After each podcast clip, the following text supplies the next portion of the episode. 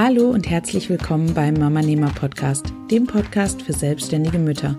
Mein Name ist Jana Heinzelmann und ich zeige dir, wie du im Alltag Zeit für deine Familie und dein Business findest.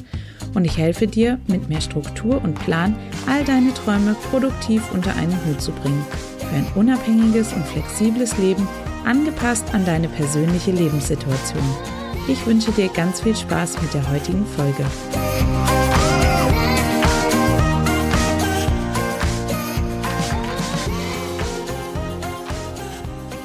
Hallo und herzlich willkommen zu einer neuen Podcast-Episode hier auf dem Mama Nehmer Podcast. Es freut mich riesig, dass du wieder eingeschaltet hast.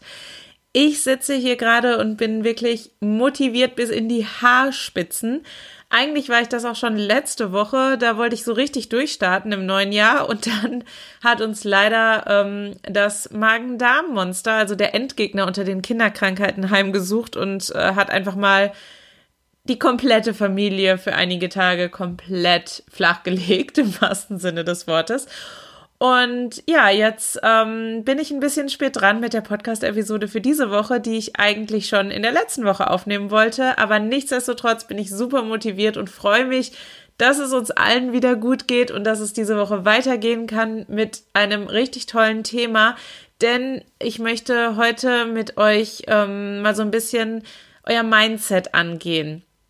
Und zwar gibt es so, so viele von uns, die sich immer wieder von anderen einreden lassen, dass sie nicht gut genug sind oder dass das, was sie tun, völlig bescheuert ist.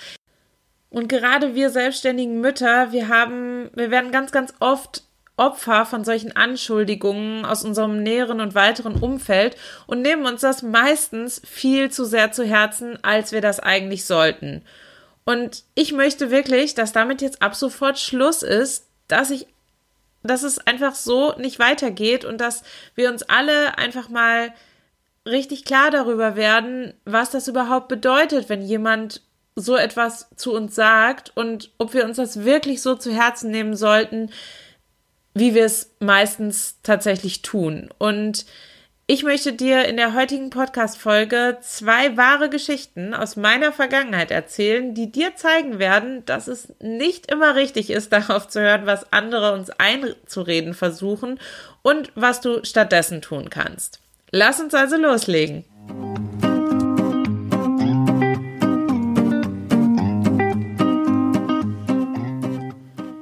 Für die erste Geschichte reisen wir jetzt mal zurück in meine Schulzeit, also ganz, ganz weit zurück in meiner Vergangenheit und zwar in die Oberstufe.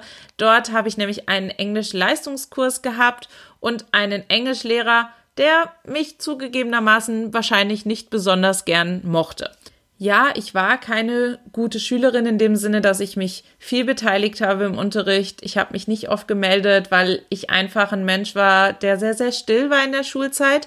Zumindest was die Partizipation im Unterricht anging. Ähm, ich hatte immer viel zu viel Angst, dass ich irgendwas Falsches sagen könnte. Ich hatte zu viel Angst davor, dass mich meine Mitschüler auslachen würden und ja, hatte einfach noch nicht das Selbstbewusstsein, was ich eben heute habe.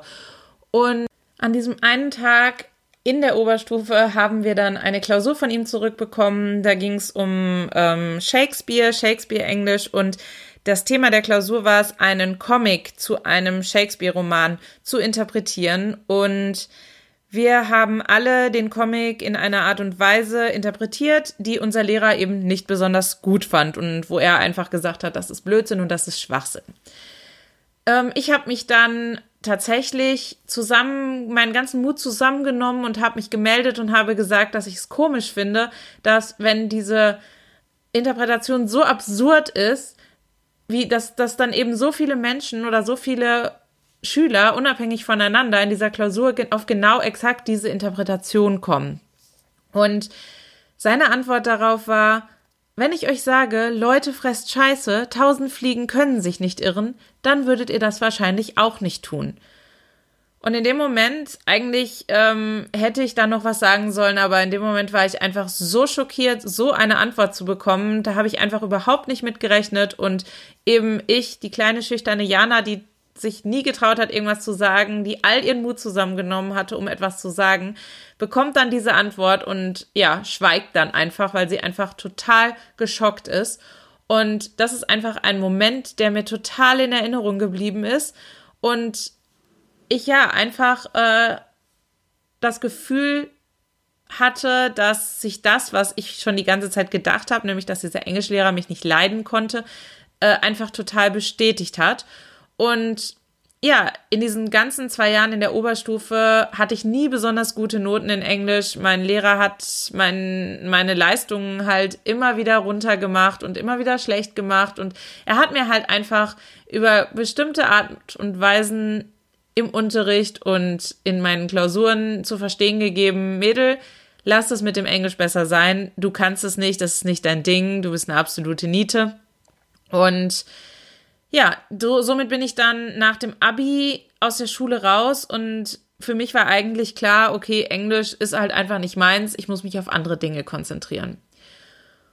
Und wer mich ein bisschen kennt und wer meine Geschichte ein bisschen kennt, der weiß, dass ich bevor ich ins Allgäu gekommen bin, für zweieinhalb Monate in Australien gereist bin, wo ich meinen Mann kennengelernt habe. Und davor habe ich zwei Jahre in England gelebt, habe dort gearbeitet und dort meinen Master gemacht und habe davor drei Jahre ein Bachelorstudium an einer englischsprachigen Hochschule hier in Deutschland gemacht. Ja, nun fragt man sich natürlich, wie kann das sein, wenn doch diese Schülerin von damals so fest davon überzeugt war, dass Englisch nicht ihr Ding ist. Und da muss ich jetzt wirklich mal meine Englischlehrerin in der Berufsschule loben, die ich eben nach meinem Abi während der Ausbildungszeit hatte und die einfach mein Potenzial erkannt hat und gemerkt hat, dass da ein bisschen mehr dahinter steckt und dass ich ähm, tatsächlich fähig bin, Englisch zu sprechen und dass man mich einfach nur ein bisschen ermutigen muss dazu und dass ich mich einfach ein bisschen trauen muss. Und die, sie hat mich auch ermutigt, eben mich an dieser englischen, englischsprachigen Hochschule in Deutschland zu bewerben. Ich wollte dieses Studium unbedingt machen. Ich wollte Eventmanagement studieren und es gab zu diesem Zeitpunkt einfach noch kaum andere Hochschulen, wo man das hätte machen können und diese Hochschule, an der ich das machen wollte, hatte nun mal eben nun nur ein englischsprachiges Programm. Also habe ich mich auf den Töffeltest beworben, habe den gemacht, habe den bestanden und habe ein Vorstellungsgespräch bei der Hochschule gehabt und bin angenommen worden. Und von da an habe ich tatsächlich mein gesamtes Studium ähm, auf Englisch gemacht, habe in England in, bei einem Konferenzveranstalter Marketing gearbeitet, habe Presseberichte geschrieben, habe Freunde in England, habe nur auf Englisch kommuniziert für ganz, ganz lange Zeit und erziehe jetzt sogar meinen Sohn zweisprachig, indem ich, wenn ich mit ihm alleine bin, nur Englisch mit ihm spreche. Und hätte ich damals auf meinen Englischlehrer in der Schulzeit gehört, dann wäre das wahrscheinlich alles nie so gekommen. Dann würde ich wahrscheinlich immer noch denken, ich bin eine absolute Null im Englischen.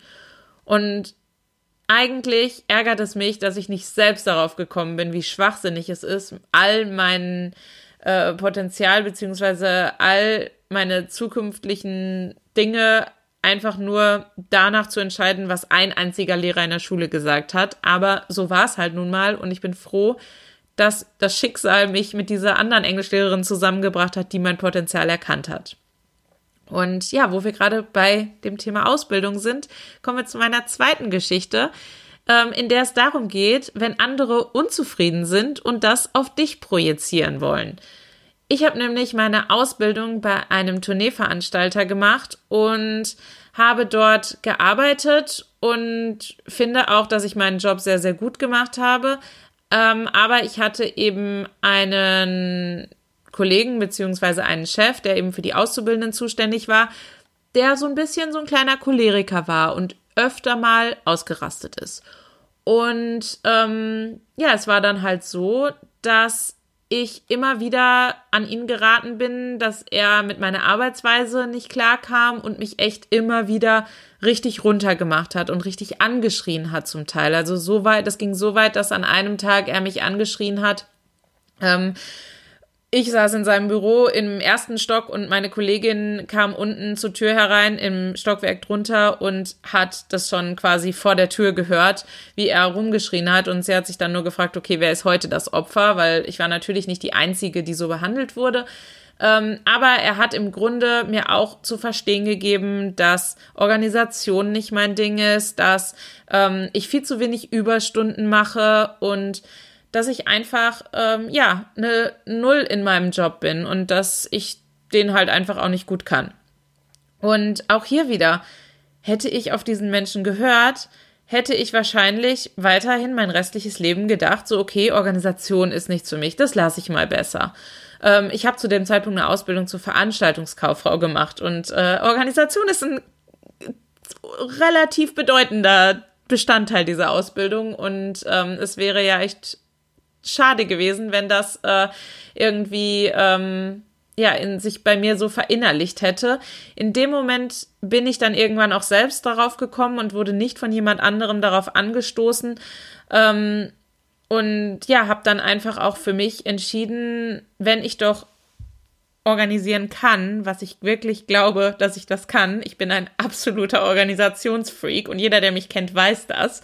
Ähm, warum soll ich dann Überstunden machen, wenn ich meine Zeit auch in der Zeit schaffe, die ich regulär arbeiten muss?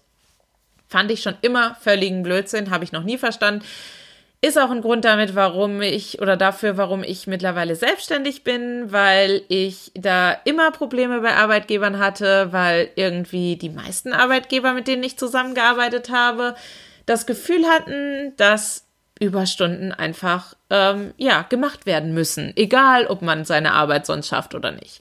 Finde ich immer noch totalen Schwachsinn, kann ich nicht nachvollziehen bitte, wenn ihr selber Chefs seid, erwartet nicht von euren Mitarbeitern, dass sie Überstunden machen, wenn sie ihre Arbeit auch in der Zeit schaffen, die sie normalerweise leisten sollen. Das aber nur am Rande. Ähm, was ich damit eigentlich sagen will, ist, wenn jemand dir sagt, dass du in irgendeiner Form nicht gut genug bist oder dass du irgendwas nicht besonders gut kannst, dann mach dir immer klar, dass diese Menschen immer aus ihrer eigenen Perspektive über dich urteilen. Das heißt, sie kennen dich überhaupt gar nicht richtig und wissen vielleicht gewisse Teile oder gewisse Fakten gar nicht und können also gar keine qualifizierte Aussage treffen. Also hinterfrage auf jeden Fall, von wem diese Aussagen kommen. Kann es sein, dass die Person vielleicht neidisch auf dich ist, dass sie vielleicht ähm, irgendwas nicht besonders gut kann, was du gut kannst und das einfach so ausdrückt, dass sie es einfach runterspielt, dass es einfach eine schlechte Entscheidung ist, was du tust, ähm, anstatt dich zu unterstützen in dem, was du gut kannst. Ähm, und frag dich wirklich, kennt diese Person dich wirklich richtig gut und deine Situation? Kann diese Person deine Situation richtig einschätzen? Oder kann es auch sein, dass diese Person vielleicht Angst um dich hat? Das merke ich ganz, ganz oft bei Familienmitgliedern. Die wollen einem eigentlich nichts Böses, machen aber vielleicht irgendwas schlecht, was wir tun, weil sie einfach Angst um uns haben, weil es ihnen wichtig ist, dass es uns gut geht. Und sie haben dann einfach Angst vor dem Ungewissen und Angst vor dem Neuen. Und deswegen versuchen sie das eben so auszudrücken, was vielleicht nicht die beste Variante ist, aber sie machen es halt und das musst du dir einfach total bewusst machen. Also stell dir solche Fragen immer, wenn du an einen Punkt kommst, wo du von anderen kritisiert wirst oder wo dir jemand einfach irgendwas einreden will, wo du einfach der Meinung bist, dass das so nicht stimmt.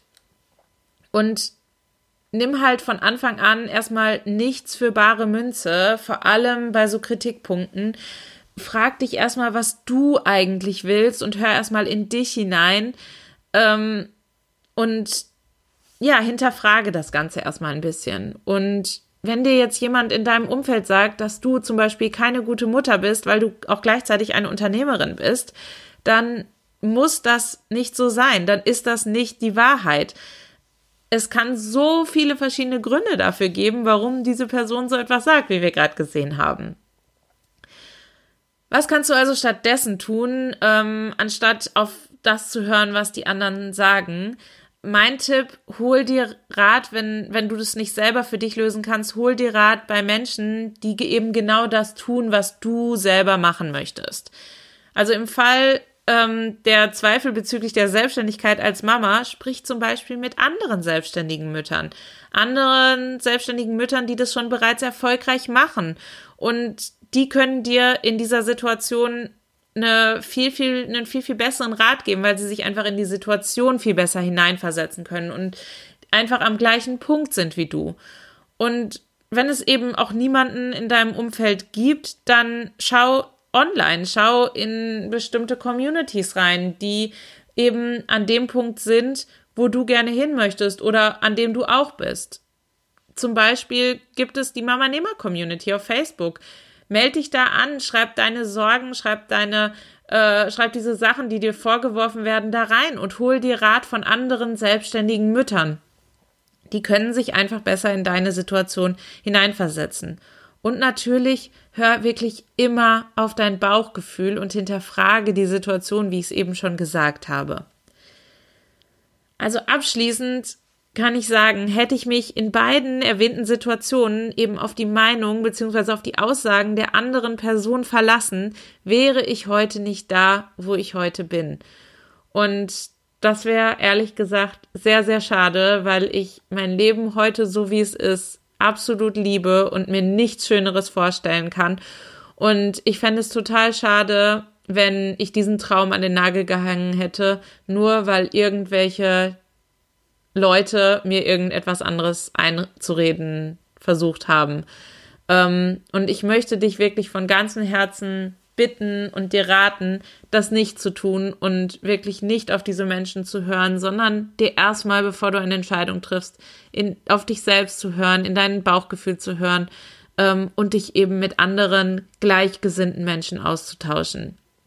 Und ja, das ist das Ende der heutigen Podcast-Episode. Ähm, ich habe jetzt mal so ein bisschen aus meinem Leben, aus meiner Jugend, einen Schwank aus meiner Jugend erzählt. Ähm, ich hoffe, dass dir die Podcast-Episode weitergeholfen hat.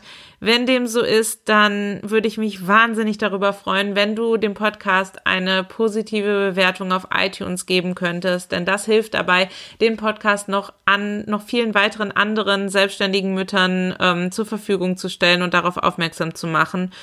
Und ja, schreib mir gerne mal in die Kommentare unter dem Episodenbeitrag, ähm, den ich dir in den Show Notes wie immer verlinke, ähm, welche, in welchen Situationen du schon auf andere gehört hast oder auch nicht auf andere gehört hast und ähm, wie die Situation dann ausgegangen ist. Ich bin sehr, sehr gespannt auf all eure Geschichten und all das, was ihr schon erlebt habt diesbezüglich. Und in diesem Sinne wünsche ich euch jetzt eine wunderschöne Restwoche und wir hören uns nächste Woche wieder. Tschüss!